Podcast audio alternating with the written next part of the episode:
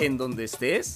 Bienvenido al podcast de Grupo Unidad. Gracias por hacer clic. Quédate hasta el final y así estudiar juntos la palabra de Dios.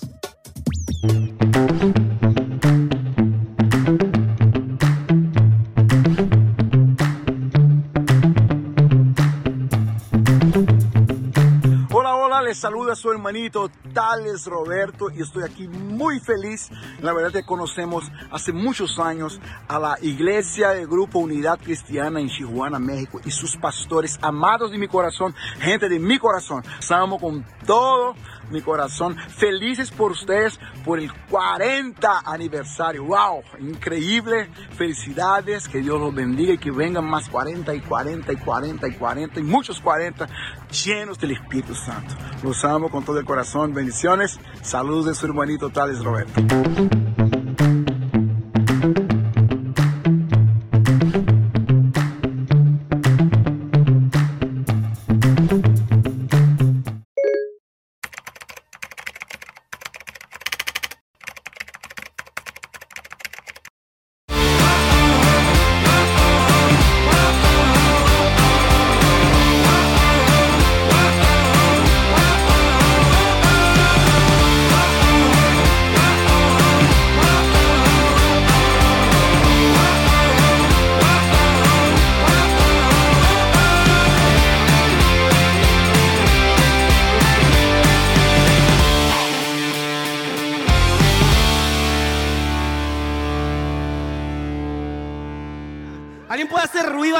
Emocionado de estar en la casa de Dios? ¿Alguien puede estar emocionado conmigo de estar en la casa de Dios? Bienvenidos a un servicio más, a una transmisión. Creo que mi Siri también se prendió. Ahí está. Ah, bienvenidos a un servicio más, a una transmisión más aquí en Grupo Unidad. Sabes, si todavía no tienes la dicha, si todavía no tienes la oportunidad, el privilegio de tú venir, tú que me estás viendo en transmisión a, a este servicio en persona, quiero invitarte, te la estás perdiendo. Sabes, estamos siguiendo todos los protocolos de seguridad, así que no tengas miedo, ven a hacer iglesia junto con nosotros aquí en Grupo Unidad. Sabes, antes de iniciar esta serie, ¿cuántos están emocionados? ¿Cuántos han tenido una buena semana?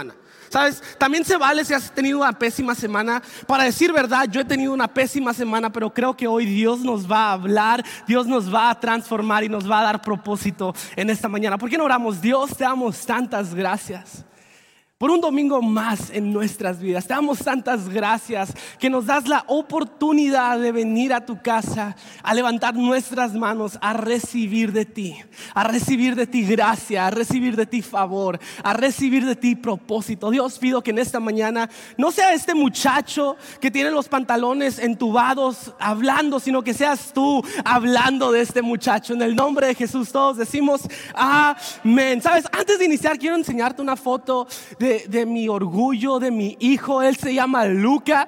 Um, es una foto irrelevante al servicio, pero dije, hey, ¿por qué no mostrar una foto de mi hijo? Sabes, um, Jesús tenía 12 amigos. Jesús tenía 12 amigos con los que pudo cambiar el mundo.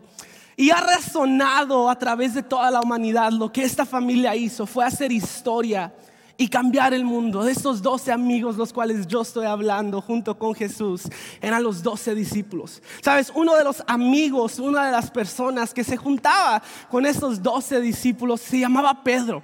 Y sabes, para darte un poco más de contexto de quién era esta persona, de quién era este cuate, de quién era este muchacho, Pedro era uno muy cercano a Jesús, pero tenía un poco de problemas.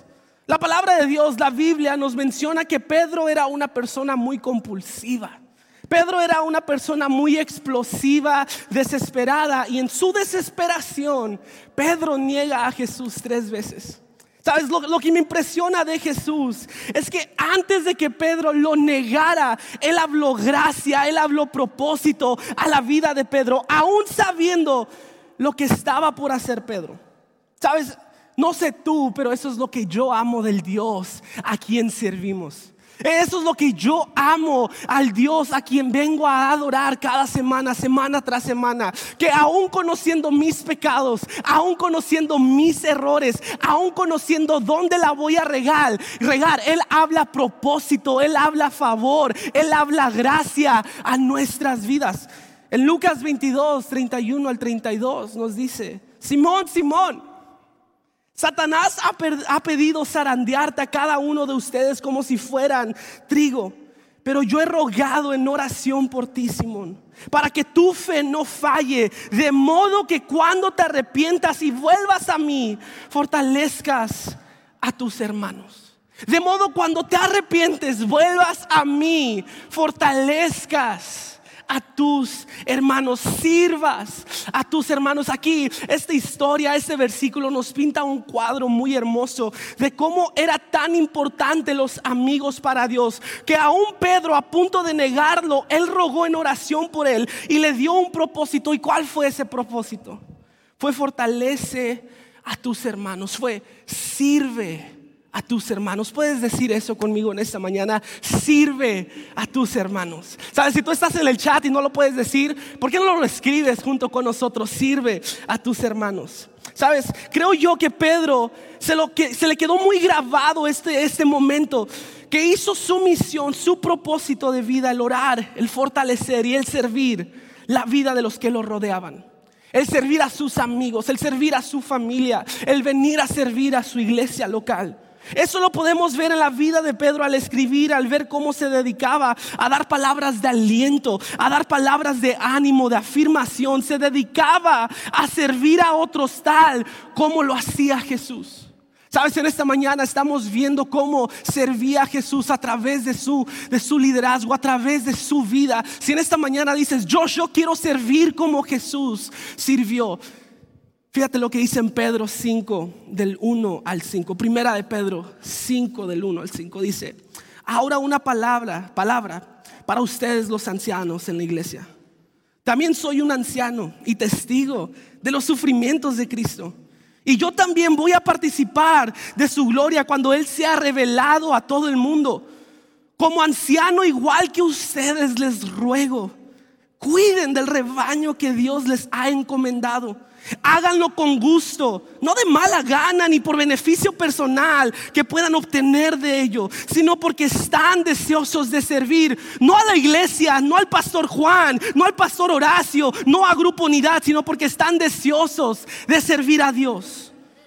No abusen de la autoridad que tienen sobre los que están a su cargo, sino guíenlos con su buen ejemplo. Así cuando venga el gran pastor, recibirán una corona de gloria y honor eternos. Del mismo modo, ustedes los más jóvenes tienen que aceptar la autoridad de los ancianos y todos, digan conmigo, todos vístanse con humildad en su trato los unos con los otros. ¿Por qué? Porque Dios se opone a los orgullosos, pero da gracia a los humildes. Esta mañana me gustaría hablar, de conversar contigo sobre este pensamiento que se dice, vístete con humildad. ¿Por qué no le dices a la persona que te acompaña esta mañana, vístete con humildad? Sabes, a la persona que fue tu segunda opción, voltea también con ellos y dile, hey, tú también vístete con humildad. Sabes, he entendido que la humildad hace milagros. ¿Estamos de acuerdo que la humildad hace milagros? O sea, la humildad hace que el feo se vea guapo. La, la humildad hace que el gordito se vea flaco, que tenga gracia. Espero yo tener un poco de gracia. La, humildad hace que tú te veas bien. Cuando vas con gente dices, ¿qué es eso lo que tú traes? Y tú dices, es humildad, es un olor fragante como de mi Dios. Yo me he visto con humildad. Sabes, he entendido que no necesitas Nike, no necesitas Gucci, no necesitas Prada, no necesitas otras marcas para tú salir adelante. Lo que tú necesitas es humildad. La humildad hace vernos bien. Sabes, la humildad se ve como el favor de Dios en nuestra, vida. La humildad se ve como el amor de Dios en nuestra vida. La humildad se ve como aquello que te hace destacar. Y para mí la humildad se ve como el servicio que yo doy a otros. No necesito ropa cara. No necesito un carro del año para destacar. ¿Sabes lo que yo necesito? Es humildad, es servir a mi prójimo. Es decir, ¿en qué necesitas ayuda? ¿En qué te puedo ayudar? ¿Cómo yo puedo hacer tu día que sea mejor? Sabes, para mí una relación, una amistad, es más, para mí una iglesia se gradúa a otro nivel cuando surge esta pregunta. ¿Cómo te puedo servir en tu necesidad? ¿Cómo puedo apoyarte en tu problema? Simplemente dime cómo te puedo servir. Sabes, en GU, en Grupo Unidad, esto debe de ser nuestro lenguaje, esto debe de ser nuestra vestimenta. Debemos de vestirnos de humildad y servir a nuestro prójimo. Imagínate crear una cultura de humildad y servicio, donde podemos poner a nuestro prójimo antes que a uno mismo, donde la gente es nuestra prioridad, donde el orgullo no tiene lugar. Mi pregunta para ti en esta mañana, ¿cómo fuera Grupo Unidad si la gente que asiste a Grupo Unidad se vistiera con humildad? Imagínate cuántas personas no vinieran a los pies de Cristo gracias al servicio que tú diste y gracias a la participación que tú tuviste de esa salvación para Dios como fuera Grupo Unidad. Sabes, aquí está Jesús con dos personas y se están peleando por sentarse a su derecha y el otro a su izquierda. Quienes están peleando por un lugar en la mesa, se están peleando por un liderazgo, se están peleando por un estatus social dentro de estos doce discípulos. Estas dos personas lo único que querían era que gente lo reconociera y dijeran, wow, qué buenos líderes, wow, qué buenos pastores, wow, qué buenos talentos tienen estos muchachos. Lo que realmente que estaban pidiendo a Dios estos hombres era, quiero ser grande como tú eres grande. Marcos 10, 40 al 41, del 41 al 45 nos explica de lo que estoy hablando. Cuando los otros discípulos oyeron lo que Santiago y Juan habían pedido, se indignaron. Así que Jesús los reunió a todos y les dijo, ustedes saben que los gobernantes de este mundo tratan a su pueblo con prepotencia y los funcionarios hacen alarde de su autoridad frente a los súbditos. Oh, pero entre ustedes será diferente. El que quiera ser líder entre ustedes deberá de ser sirviente. Y el que quiera ser primero entre ustedes deberá ser esclavo de los demás. Pues ni aun el Hijo del Hombre ni aun el Hijo del Hombre vino para que le sirvan, sino vino para servir a otros y para dar su vida en rescate por muchos. Sabes, si quieres servir, si quieres ser como Jesús, sirve y sé humilde, sirve y sé esclavo de tu prójimo, sirve a tu esposa, sé su esclavo de ella, sirve a tus hijos, anímalos, sírveles. ¿Sabes? Pedro está en el cuarto mientras Jesús estaba hablando y enseñando el cómo cuidar de personas, el cómo ser humilde, el cómo ser un líder, el cómo tratar a otros. En pocas palabras, el cómo servir. Primera de Pedro 5, 5 dice, y todos vístanse con humildad en su trato los unos con los otros. ¿Por qué? Porque Dios se opone. Dios no ayuda a los orgullosos, pero da gracia. Da gracia, da favor a quienes son humildes. No sé si tú has tenido esos momentos donde el orgullo te ha ganado. Y para decir verdad, creo que todos hemos tenido este tipo de momentos donde el orgullo viene sobre nosotros. Sabes, hace no mucho estábamos jugando un juego de mesa con mi familia y si conoces algo de mí, conoces, lo primero que ves en mí es que es un muchacho muy competitivo, no le gusta perder. No me gusta perder. Soy un muchacho muy competitivo. Y mi papá, pues no se diga, a mi papá no le puedes ganar una. Entonces lo que se le ocurre a mi madre es, Josh, Raúl van a hacer un equipo y van a jugar hombres en contra de mujeres. Yo dije, ah, órale, it's on, vamos a ganar. Jefe, póngase las pilas, que en esta casa hay puro ganador, le dije. Se me queda viendo y dice, ok, vamos a hacer el equipo rojo. Le dije, Nel, vamos a hacer el equipo azul. Me dijo, no, vamos a hacer el equipo rojo. Y yo dije, ah, mm, mm, en esta casa, estás en mi casa y se hace lo que yo digo. Vamos a hacer el equipo azul. Me dijo, no. Lo que terminamos haciendo fue jugando con el equipo azul y el equipo rojo en un mismo equipo en contra del equipo verde. Y estábamos tan enfocados de ver que éramos igual, que éramos el mismo equipo en nuestra secuencia, que tanto enfoque, tanta energía se fue dada al orgullo de estas dos personas que terminamos perdiendo la partida. ¿Sabes por qué no hablamos de algo más personal? Esto es lo que hace el orgullo. No te deja recibir ayuda. Entra una mentalidad de yo puedo solo, no necesito a nadie en mi vida para poder romperla. El orgullo nos hace pensar que si cedemos o pedimos ayuda, eso nos hace menos, eso nos hace débiles. Y en vez de ser humildes y pedir ayuda, terminamos diciendo, oh, I got this. Yo puedo solo. ¿Sabes? Terminamos sirviendo o terminamos haciendo algo muy de mala manera y con orgullo. El problema con el I got this, con el yo puedo solo, es que nos hace sufrir en silencio, nos hace sufrir y pasar nuestros problemas, nuestras circunstancias, nuestras adicciones solos. ¿Por qué? Porque somos tan orgullosos y no le contamos nada a nadie porque nos hacemos ver fuertes. Decimos, el servicio está sobre de mí, está debajo de mí. Sabes, en Proverbios 16, 18 dice, el orgullo va delante de la destrucción y la arrogancia antes de la caída. Te doy un ejemplo muy personal. Quiero ser real contigo en esta mañana. ¿Sabes cuál era mi problema por lo largo del tiempo en la iglesia? Mi problema dentro de la iglesia no eran mis adicciones. No, no, no eran mis problemas que me rodeaban. Gracias a Dios no eran los recursos. Era mi orgullo el problema que yo tenía en la iglesia. Me creía mucho para servir. Pensaba que el servicio estaba debajo de mí y que mi tiempo, mis dones, mis talentos, mis recursos, mi creatividad estaba por encima del servir. Mi problema no era que yo no venía a la iglesia, mi problema era que me creía mucho para servir.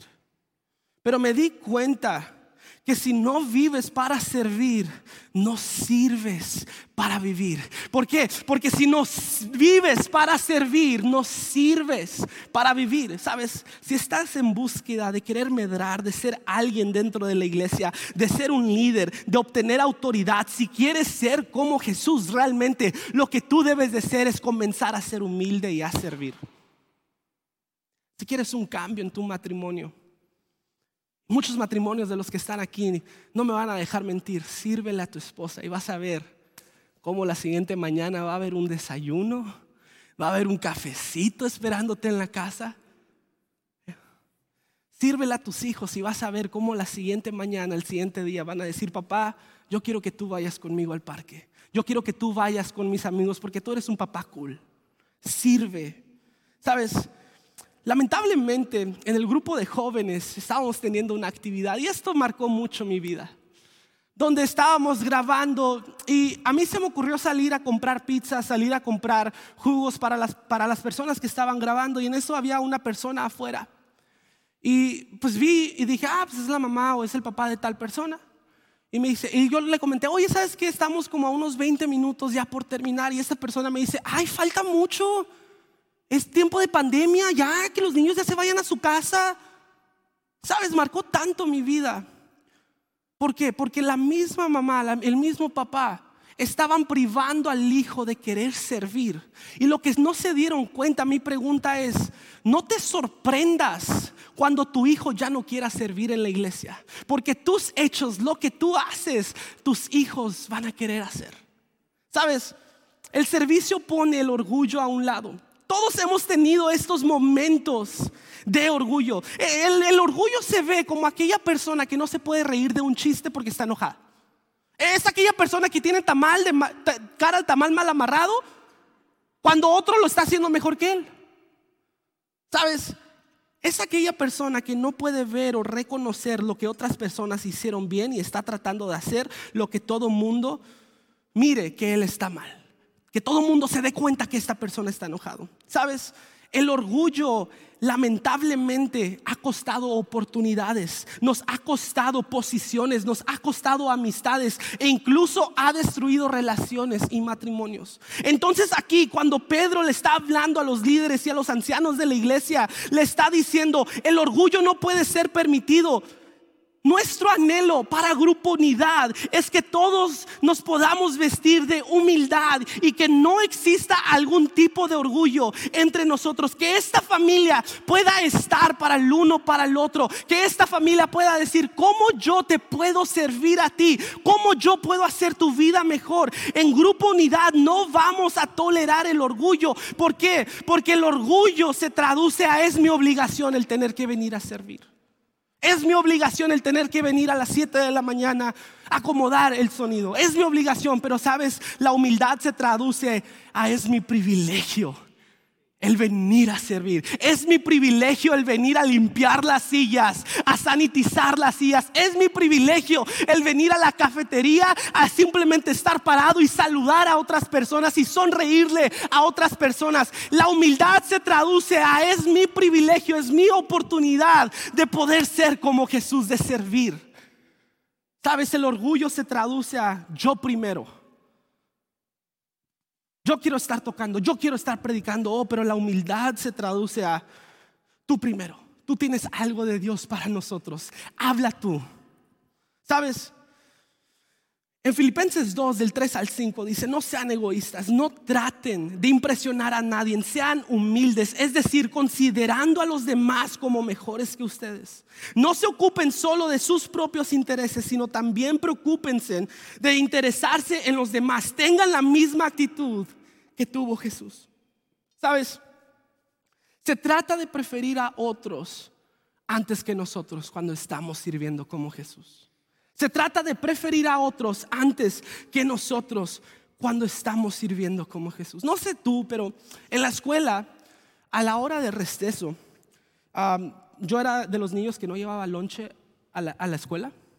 Mi mamá no me daba lonche. Bueno, sí me daba lonche, pero aparte pues estaba muy gordito y me llevaba unos 20 pesitos para las papitas, para la maruchan y para el papá, ¿no? Y cuando yo hacía esta, cuando yo hacía esta fila, lo que me daba cuenta era de que se hacía una filota bien larga. Entonces, lo que yo hacía era hacer fila y mis amigos querían venir alrededor mío. De que, oye, ¿sabes qué? Déjame cortar. Oye, déjame pasar primero. Oye, hazme el paro, no, Josh, este, tengo un chorro de hambre, ya se va a acabar el receso, ya tenemos que regresar al, al cuarto, déjame pasar. Y no sé ustedes si llegaron a hacer esto, pero, ah, ok, te dejo pasar, pero luego tú me dejas pasar. O sea, prácticamente te dejo, pero luego tú me dejas para yo estar enfrente de ti. ¿Se, llegaron a hacer eso? Corta, pero yo corto delante de ti. ¿Alguien llegó a hacer eso en la escuela? Gracias. ¿Sabes? Muchas de las veces eso es lo que hacemos aquí en esta iglesia. Muchas de las veces nuestro servicio así se ve. Estamos dispuestos a servir, pero por algo en regreso. ¿Qué me vas a dar? Oye, ¿puedes estar aquí a las 7 de la mañana? Sí, pero ¿va a haber café? ¿Va a haber desayuno? Oye, ¿sabes qué? Fíjate que hay este funeral, puedes ir a compartir, puedes ir a orar por la familia. Sí, pero este, ¿cuánto me va a tocar de ofrenda?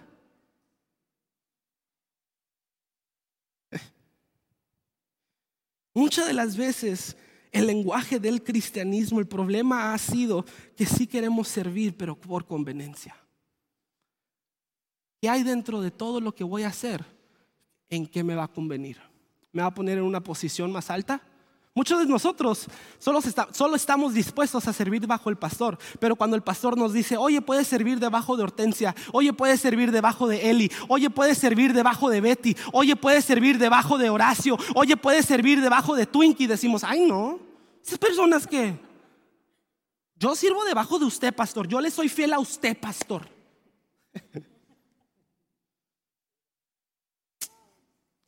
¿Por qué no hacemos una cultura nueva?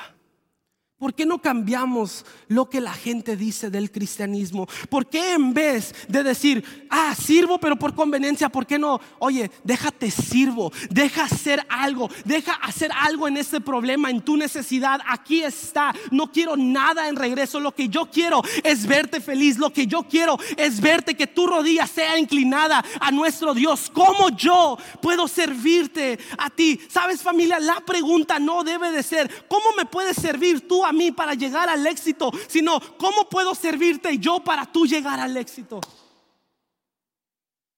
Esa debería de ser, ando jugando aquí con el micrófono. Esa debería de ser nuestra pregunta. ¿Cómo yo, Josh, puedo ayudarte a ti, Betty, a llegar al propósito que Dios ha depositado dentro de tu vida? Arlet, ¿cómo yo, Josh, puedo hacer? ¿Qué puedo hacer? ¿Qué movimientos puedo hacer? ¿Con qué personas te puedo conectar para que tú llegues al propósito de Dios que ha depositado dentro de ti? Sabes, hay una historia. Diego, ¿por qué no me ayudas en esto? Hay una historia que refleja lo que el servicio era para Jesús. Sabes, muchas de las veces lo que me impresiona de esta historia que encontramos en Juan 13 del 1 al 17 es que, ¿por qué no tomas asiento? Juan, en Juan, perdón, 13 del 1 al 17, nos habla acerca de que Jesús estaba en la Santa Cena.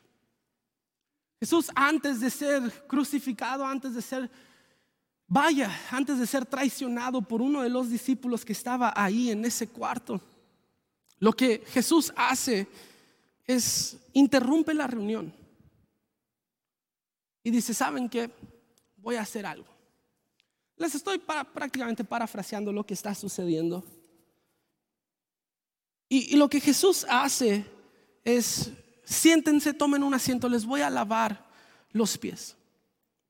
Y dentro de estas personas, lo, lo, más chido es que estaba un cuate que se llamaba Judas. Y la palabra de Dios no nos dice cómo va el diálogo entre los doce discípulos y Jesús, pero sí nos cuenta de una conversación que Jesús estaba haciendo mientras estaba lavando los pies de Pedro. Jesús sienta a Pedro, le quita los zapatos. No seas gacho, ayúdame con el otro pie. Y, y mientras Jesús estaba haciendo esto, pásame este. Dice la palabra de Dios que le quitó los zapatos, le quitó las tobilleras. Y aquí te vamos a despertar, Dieguito. Y comenzó a lavar los pies de estos discípulos.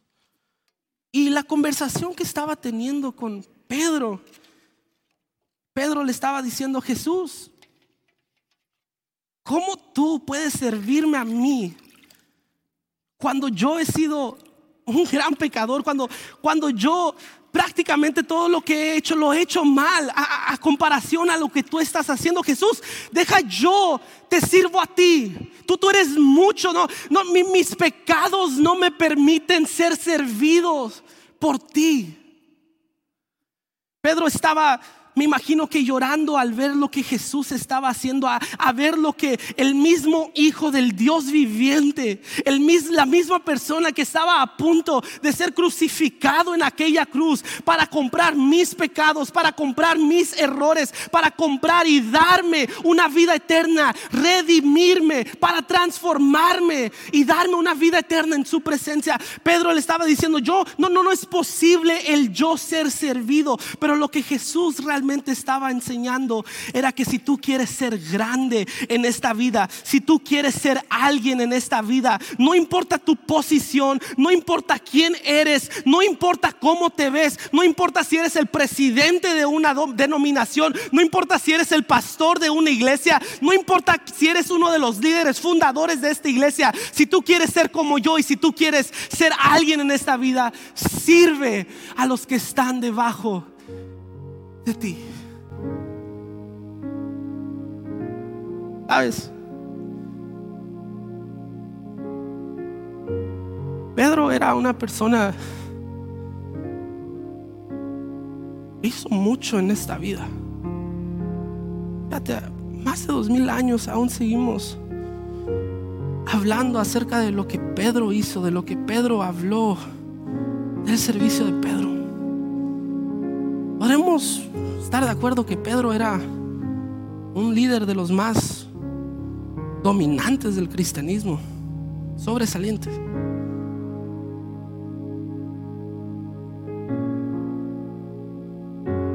Pedro dijo, Jesús, yo debería estar sirviéndote.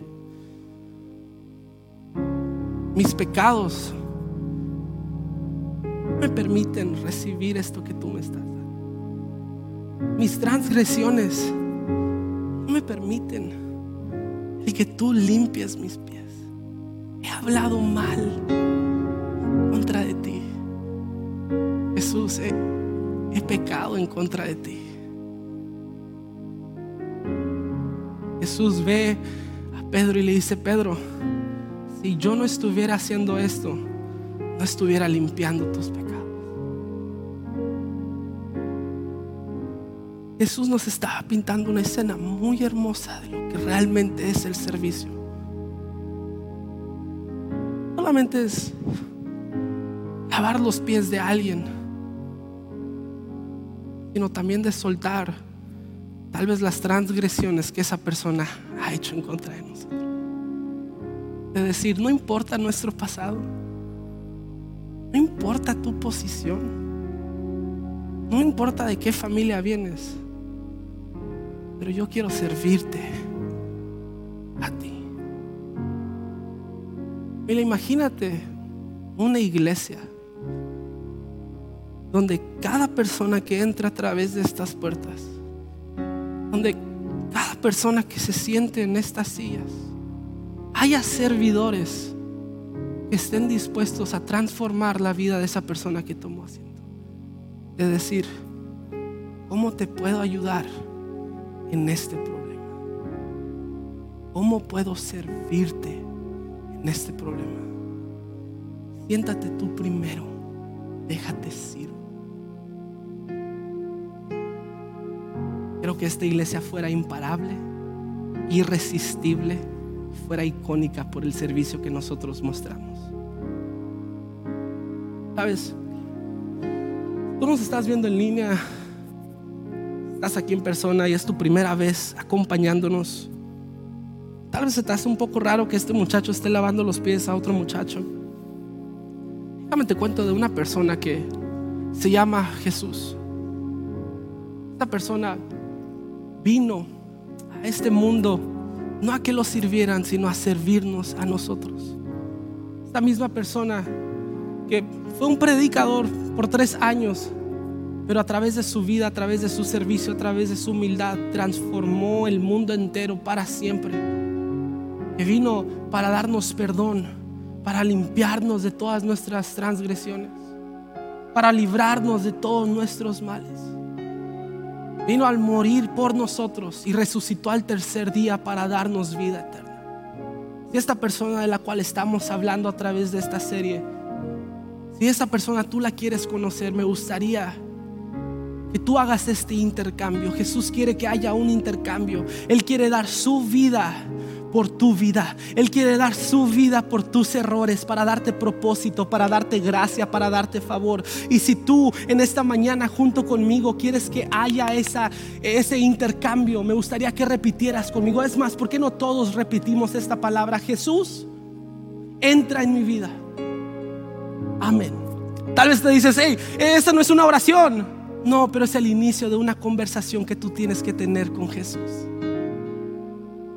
Que oramos, Dios te damos tantas gracias por un servicio más en nuestras vidas. Te damos gracias por cómo hablas tú a través de estos ejemplos. Dios pido que en mi vida tú puedas depositar una pasión, un ardor, un ardor dentro de mi vida para servir a mi prójimo, para servir a mi familia, para servir a mi iglesia, para servir a mi ciudad, para servir a mi país. Dios hace vida en mí. El nombre de Jesús. Amén. Si tú hiciste esta oración, pon en el chat, yo acepto, yo, yo hice esta oración, háganoslo saber, déjanos saber que tú hiciste esta oración. Queremos darte la bienvenida a nuestra familia. Queremos tener una conversación muy breve contigo, identificarte y juntos emprender esta nueva relación. Sabes, lo, lo, que me gustaría hacer en esta mañana, en este mismo espíritu, ¿por qué no oramos por nuestros diezmos y nuestras ofrendas? Recuerden que es un privilegio el poder dar. Es un privilegio el poder ser generosos a esta iglesia, porque a través de nuestra generosidad nosotros podemos bendecir a nuestra ciudad. Dios, te damos tantas gracias por esas ofrendas, por esos diezmos. Dios, pido que tú nos des la sabiduría para poder administrar estos recursos con temor, con fervor, para el alcance de nuestra ciudad. Dios pedimos que este acto de fe, este acto de amor, este acto de gracia al nosotros dar, tú lo multipliques para alcanzar a esta ciudad.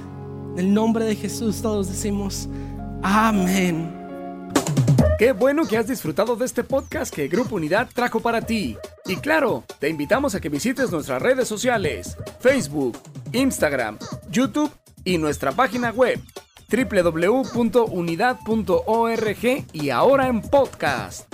En Grupo Unidad estamos transformando vidas.